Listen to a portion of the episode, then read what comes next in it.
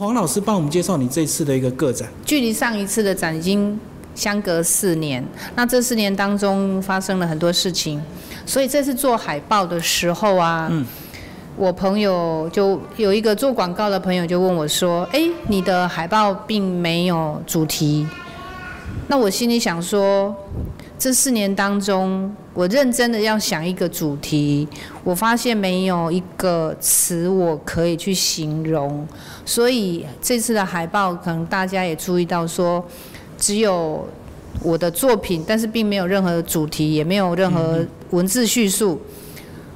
嗯，那他说人家画展都有主题，你为什么就不用主题？我就告诉他说，我就是主题。可是你个人文字算就是常常有在写一些诗作，为什么没有去针对去定一个类似个展的主题啊？讲到文字，我上一次的，其实我前面三次的画个展当中呢，在每一幅画里头，通常会文字搭配，呃，一幅图画会搭配文字，一首诗或者是一篇小短文。但是这一次呢，因为我现在的课程上的比较多，呃，没有办法，因为其实从布展到包括所有的表框选画。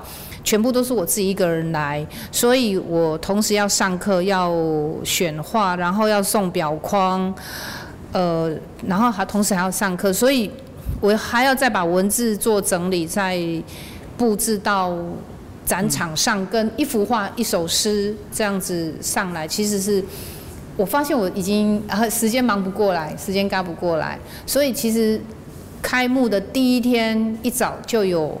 画友进来看作品的时候，就跟我说：“老师，为什么这一次没有看到你的文字？就是因为太忙了。”哦，好，所以纯粹就分身乏术就对了。对对对，但是其实还是有写啦，其实还是有写。这次我们就来单纯欣赏你的画作，这个都是你这四年来陆续创作的吗？呃，大部分是，但是有几幅是过去大概二零一七年的。那那个时候的作品吧，那因因为有意义比较不一样，所以我特别又带了过来展览。它虽然是旧作，但是主要还是因为意义不同，所以我会让它重复的出现。嗯，在这么多作品当中，看得出你创作的那个阶段吗？就是早期、中期，一直到最近这样子。包括你还有呃，这次四月才刚创作的。呃，对，我一直觉得说。好像永远都没有最好的作品。那什么时候叫做最好？我后来想，一直到即便展览的前一天，甚至当下，你都还没有所谓最好的作品。刚刚有一个画友，他在看作品的时候，他说：“哎，老师，你这张很新呢，呃，二零二一四月。”对。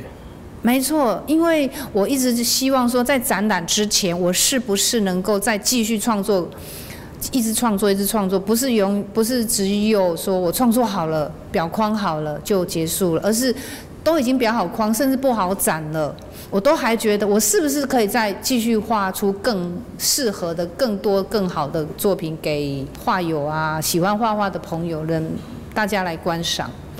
所以创作已经变成你生活的一部分了，就随时每天都在创作。呃，他画画不是只有一部分的，应该已经是很大部分。以前画画对我来说可能是舒压而已，嗯，那现在对我来说是一种日常。画画对我来说是日常，所以已经没有情绪在里面了。以前舒压可能是为了解决一些烦恼，对，然后现在已经变成生活习惯。现在吃饭、睡觉、画画。呃，画画跟吃饭、睡觉几乎已经是一样重要了。嗯，是的。好，那现在带我们大家来看你的作品。刚刚主持人有问到，说是最近的作品，或是以前旧的作品。像这一张是二零零九年的作品，画中的人物是我的父亲。嗯，那上一次如其实前几天还有一个。朋友告诉我说，他有去 Google 到以前主持人的采访。嗯，他跟我说，他听我讲我跟父亲的故事，他觉得很感动。那这次展览其实本来没有想到父亲这一张画，是我在门口穿鞋子的时候，忽然间又觉得说，应该把爸爸带过来。嗯，那画这张作品的时候，爸爸还在。那那个时候，呃，是画着爸爸在望着槟榔树。我在乡，我是在乡屏东乡下长大的。那这那个时候的父亲是看着槟榔树，我不知道爸爸在想什么，所以那时候我也写了一篇文章，叫《望着槟榔树沉思的父亲》。那那篇文章也有在报纸上副刊刊登过。那我画这一张到现在隔那么久，其实这次想要再带出来，是因为，呃，其实父亲已经不在了。嗯那我我就觉得说，哎，我应该隔那么多年再办一次展，忽然间很想把爸爸带着一起来分享这一起个，参与啊，对，嗯，所以临时加进来的这幅作品。是，嗯好，你整个布置有没有什么样的一个区分呢？嗯，因为其实这空间算蛮大，对不对？对，最主要还是一个和谐。以这样的画作来讲，其实大件跟小件对你来讲创作有没有差别？呃你，是会把大件的这个作品比较归类在风景类，那小件可能就是静物或者是一些呃人物这样子。哦，其实作品的大小幅最主要是方便性的，可能是方便性的问题，因为比方说我课堂上啊，或者是说我在旅行当中，我会带比较简单的纸张或者是话具，所以它尺寸就比较小。对，尤其是旅行的时候，可能就是只有带小册子。那如果呃特别要写生的时候，我是背着画架，然后带比较大张的纸张出去。那这样出去，可能通常写生就是会一整天的时间。嗯，所以纯粹就是你运用工具的不同就对了。呃，对，嗯，跟环境也也有关系。所以因为上课跟日常画画都是小品，那也学生啊，还有朋友分享，多半就是小幅的作品。那如果是大张的作品，通常就是我自己个人的时间，或者是特别是画画的老师啊，或者是同好，我们会为了写生特别，甚至出国特别约时间了。对，嗯这边有两幅可能比较不同于我平常的作品，对对，这个风格就比较不一样。嗯，这两张呢，里面的人物啊，最主要就是我去看艺术博览会的展览，这两个雕塑我非常非常的感动，所以我回家应该说。呃，小幅的我还是一样会在现场速写，那大幅的呢，我会回家再把那种感受再另外做表现。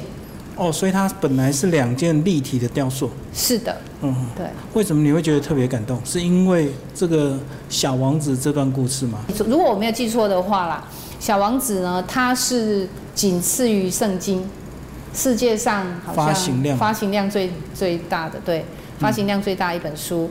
那它好像是很多人心里头的的感动，甚至我们每一个成人心里头都住了一个小男孩、小女孩。那小王子其实就是我们心里头的那个小男孩、小女孩。嗯好，我们来继续看后面。后面花卉也蛮多的。你有特别偏爱的花朵吗？呃，偏爱哦。这一张玫瑰基本上是我在新生公园写生画的。通常我们对玫瑰可能就是属于比较热情啊，嗯或者是比较绽放的感觉。那它的确是绽放，但是我看到这样子的玫瑰是一种优雅，一种宁静。跟我们平常看到火红的玫瑰热情的感觉是不一样的。那那时候我其实已经在公园写生，大概已经从早上到下午了。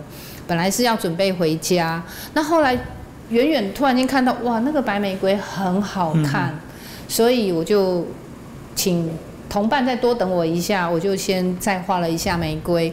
那我们在选海报的时候，其实我很钟爱这一张，但是。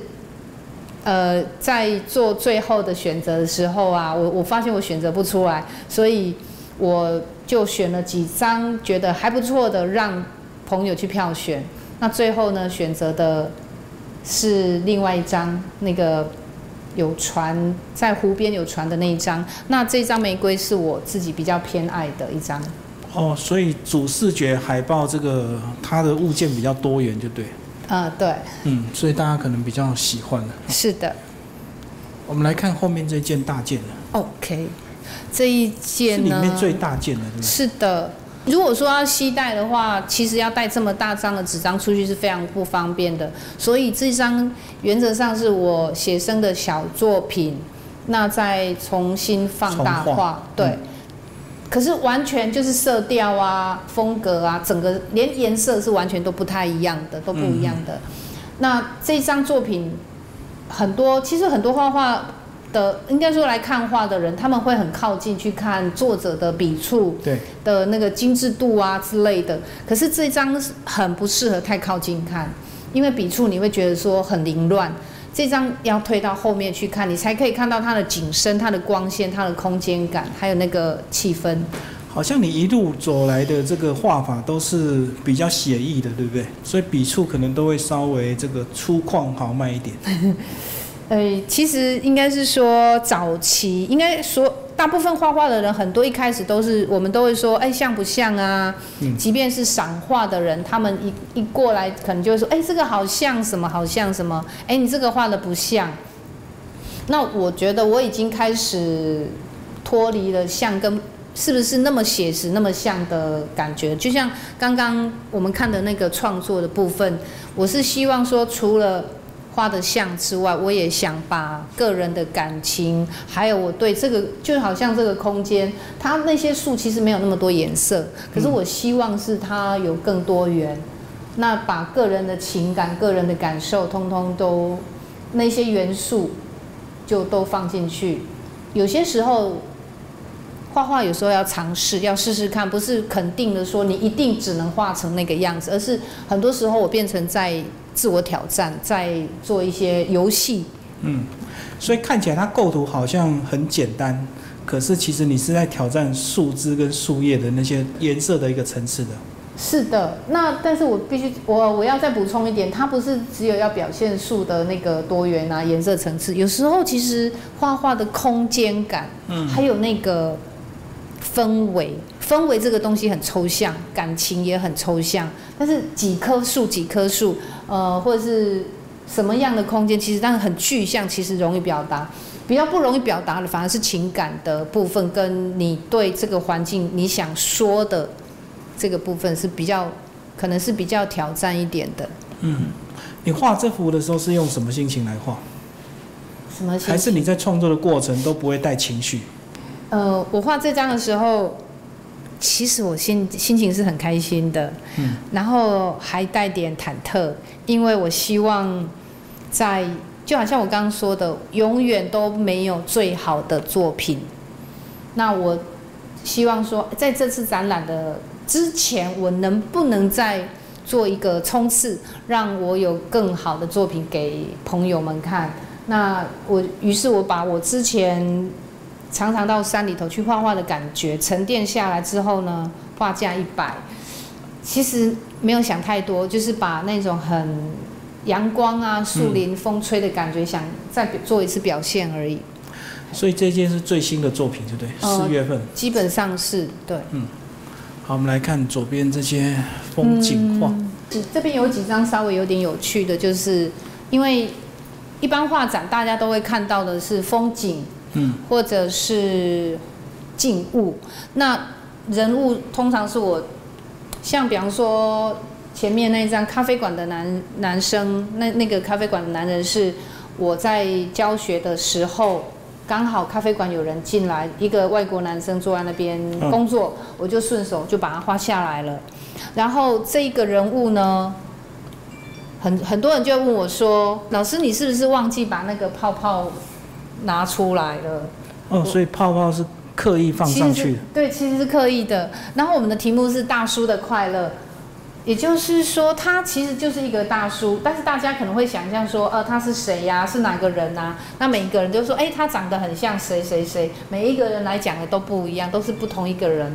很多故事不一定要说尽，反而是要留一些想象空间，所以我才会故意把它贴起来。嗯，有点模糊空间了。对，这张有那个来看展的朋友问我说：“请问为什么你的题目叫做有一种幸福？”这个地方是在我印象中是马冈那边的渔村。嗯，那我那时候画的时候，呃，这个渔村非常安静，而且我印象很深是它非常非常的干净。我这样整个村庄绕了一圈，我没有看到任何一张垃圾。然后就有人问我说：“是不是那里已经没住人了？”我说：“有有，这个村庄是有人的。呃，爷爷奶奶在庙口那边聊天，那真的绕了一圈，非常干净。我甚至有一个冲动说要去那个附近租一间石头屋来住个一两个月来画画。嗯，那可是。就画画的立场来看，大家会觉得说啊，这一个村子一个房子没有人，那你好歹你他呃朋友就说，哎，你好歹画个猫啊狗啊之类的。可是我当时其实我是不想的，所以他画好之后一段时间，这是二零一九年画的，那一直都没有人物也没有动物。可是我想，当我要展览它的时候，我就想说，试试看要画个，我就打个草稿，画个猫啊狗，我都觉得不 OK，我就把它擦掉。后来想一想，哎，我可以画个母鸡，带小鸡啊。原先只是想画个鸡，试试看。哎，结果我发现小鸡加在后面的时候，突然间觉得母鸡带小鸡就像妈妈带了一群小朋友啊那种感觉，突然间就觉得很开心，所以我就把它取名叫做有一种幸福。嗯嗯，所以这样子就整个画面多了一些一点生机啊。是的，是的，这一张呢，呃，很多朋友知道我住在戏子，那所以我都会在戏子的周边画画。那这个地方是戏子一个观，算是一个观光名胜吧，它叫做拱北殿。那拱北殿的后面有一座双拱桥，它是一个呃摄影的。很多摄影的人是很爱到那边去拍照，取景。对，取景。那它枫红的时候啊，这个地方非常的迷人。但是这几年天气的问题，它可能就没有那么多枫红。那我画的时候，其实是已经快要春天了，所以其实是一些新叶长出来。有的人会觉得说，老师，你这张看起来有点那个潇洒的感觉，对，秋天潇洒的感觉。但是事实上，叶子掉光的时候。就是为了准备再长新叶子，所以有些事情不是只有看表面说叶子没了，事实上它已经长新叶了。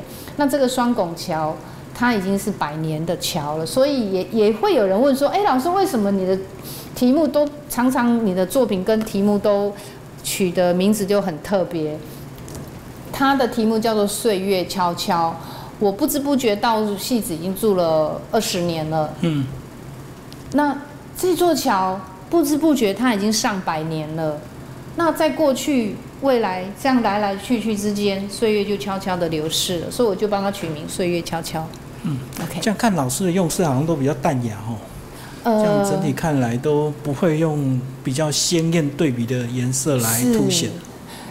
其实我在画画，我自己也。不晓得，因为其实，比方说，有的人会说些淡雅啦，或者是沉闷啊，或是忧郁啊，各种形容词。可是我没有去想那么多，我只晓得说，哦，我这个景，我想怎么画，调好色我就怎么画。那没有想太多，说，哎，怎么在阅读的人、阅读画的人，就跟阅读文章的人，他们就开始去。截取他们要的东西，然后他们把自己的感受就投入到画里头跟文章里头了。像这一张东岸的温柔，我有一次跟朋友开车，那是第一次吧，开车从玉长公路到从花莲到台东，我第一次开这么远的路程。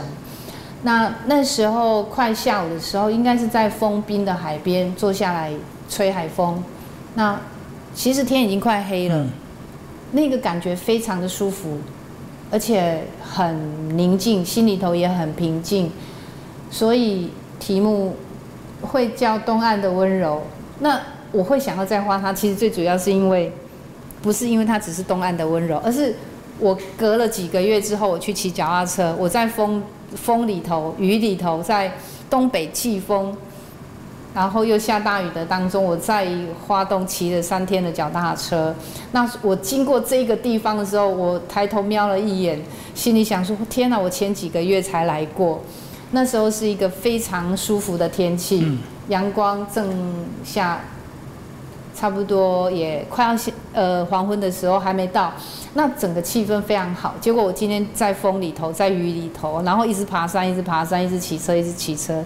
所以我就回来的时候又想说，我要再重新画一张经过风雨之后的宁静。但是我想念的是那时候温柔的东东岸的微风。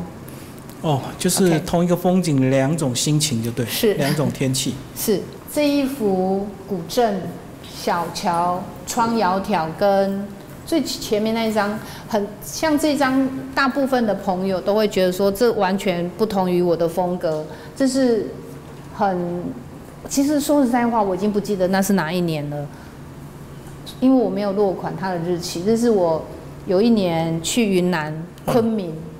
呃，我我也不确定是昆明还是鹤庆，那那时候经过了这条巷子写生，那我其实也是画小张的，我回头之后才又画大张的。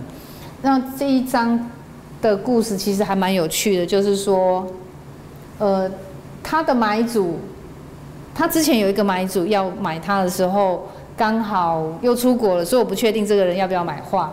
等到我策展的时候呢，他从国外回来又问我这张画的时候，发现哎，这张画怎么不见了？原来是家里的人拿去别的地方挂，那所以我一直找不到他。那接下来隔了几年，哎，又有人看到这张画的照片，然后就告诉我说他想买，结果呢，太太又说不想买，他说那是死相。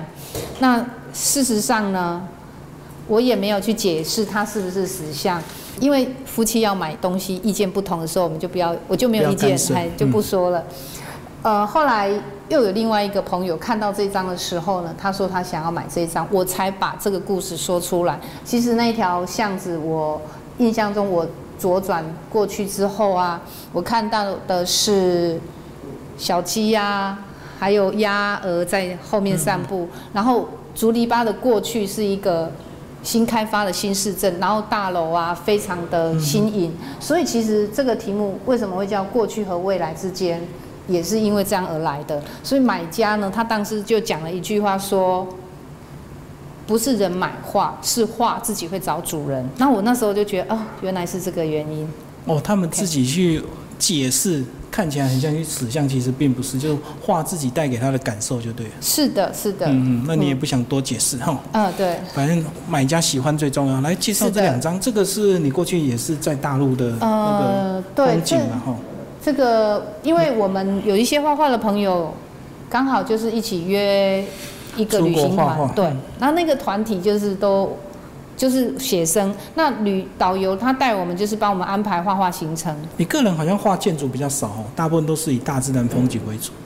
啊，是啊，我我其实喜欢画，我如果到大自然里头，我喜欢到山上去嘛，所以我画的很多都是，呃，应该说很多朋友就说你怎么都画那么多树啊，那么多树林啊？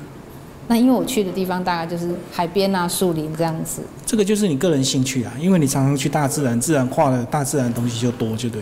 是的，嗯，那至于建筑，刚开始学画画的时候啊，会觉得建筑很复杂，所以不太想要去画它。嗯嗯。但是人文其实从建筑里，每一个国家、每一个地方的人文，其实就是从建筑里面展现出来的。所以我那时候对自己的鼓励是说，不要有个人喜好。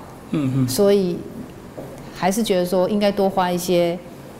自己平常不太会去画的东西，那要做各方面多种挑战，这样子。嗯，什么都可以尝试。好，最后老师讲一下你这次的一个个展。呃，目前展出到现在一个礼拜嘛，哈，也有很多你的同好或者是学生来看过，他们大概给你什么样的意见？大部分的朋友来看完这次画展，会说，呃，我这几年的风格跟以前。变化很大，然后因为这次来看展的朋友，新旧朋友，旧与新知，嗯，那旧的朋友自然就会说，哇，老师你这几年的变化非常大，嗯，那整个成长过程，他说朋友就会说，啊，我都看在眼里了，你这几年的转变很大，那新的朋友呢，可能就比较不知道我这几年的变化。最后，老师帮我们讲这次个展有没有特别想要感谢的人？每一次的个展，每一次的活动，这些事情都不是一个人可以完成的。一件事情是一群人去完成的，所以我要谢谢的人，我们以前读过一篇文章，是陈之凡写的《谢天》，他里头说了一句话，说因为要感谢的人太多，所以我就谢天。嗯，大概是这样子讲了，我印象中是，嗯，那其实我的学生他们，你说他们有空的人也来帮忙，没有空的朋友也挤出时间来帮我，所以我才会觉得说，其实人与人之间是一种温暖。那他们平常我们在上课，有时候有一种距离，就是毕竟我们是在上课画画，有时候会有一种距离关系。可是当我需要这个帮忙的时候，我非常惊讶的是，他们完全都非常的无私的这样子跑来帮我，甚至有一个。明明早上也要去学校帮忙，下午还要上班，他硬是挤出中午休息时间跑来帮忙。然后呢，在保险公司上班的朋友打完卡，客户跑完，立刻跑来帮我布展。嗯，那还有学生在烘豆子、烘咖啡的，他把那个咖啡烘好，把我的画印在那个包装纸上，然后他晚上还很晚的还赶制这些作品，然后拿来给我说：“老师，这是支持你的。”然后我一开始还问他说：“哎，这个要多少钱？我我想要给他买这个咖啡。”他说：“没有，老师，这是我要支持你的赞助。”对，所以其实从头到尾，包括送花来的朋友，他们没有空来帮忙的，他们会希望说：“老师，你不用担心说，呃，人气不够哦，我们全力支持你。”所以他们很早就开始。他们都没有告诉我，就偷偷的计划说他们要去送什么花，然后甚至去找什么贵妇百货啦、设计公司。他说我们绝对不能让老师的花给漏掉，所以他们非常非常一开始就很认真的在帮我计划这件事情。所以其实从头到尾，我不管我现在有没有说到有没有提到的人，其实甚至有的我 lose 掉了。嗯，就是我身边太多人帮助我了，所以我非常的感谢。好，谢谢赵明老师。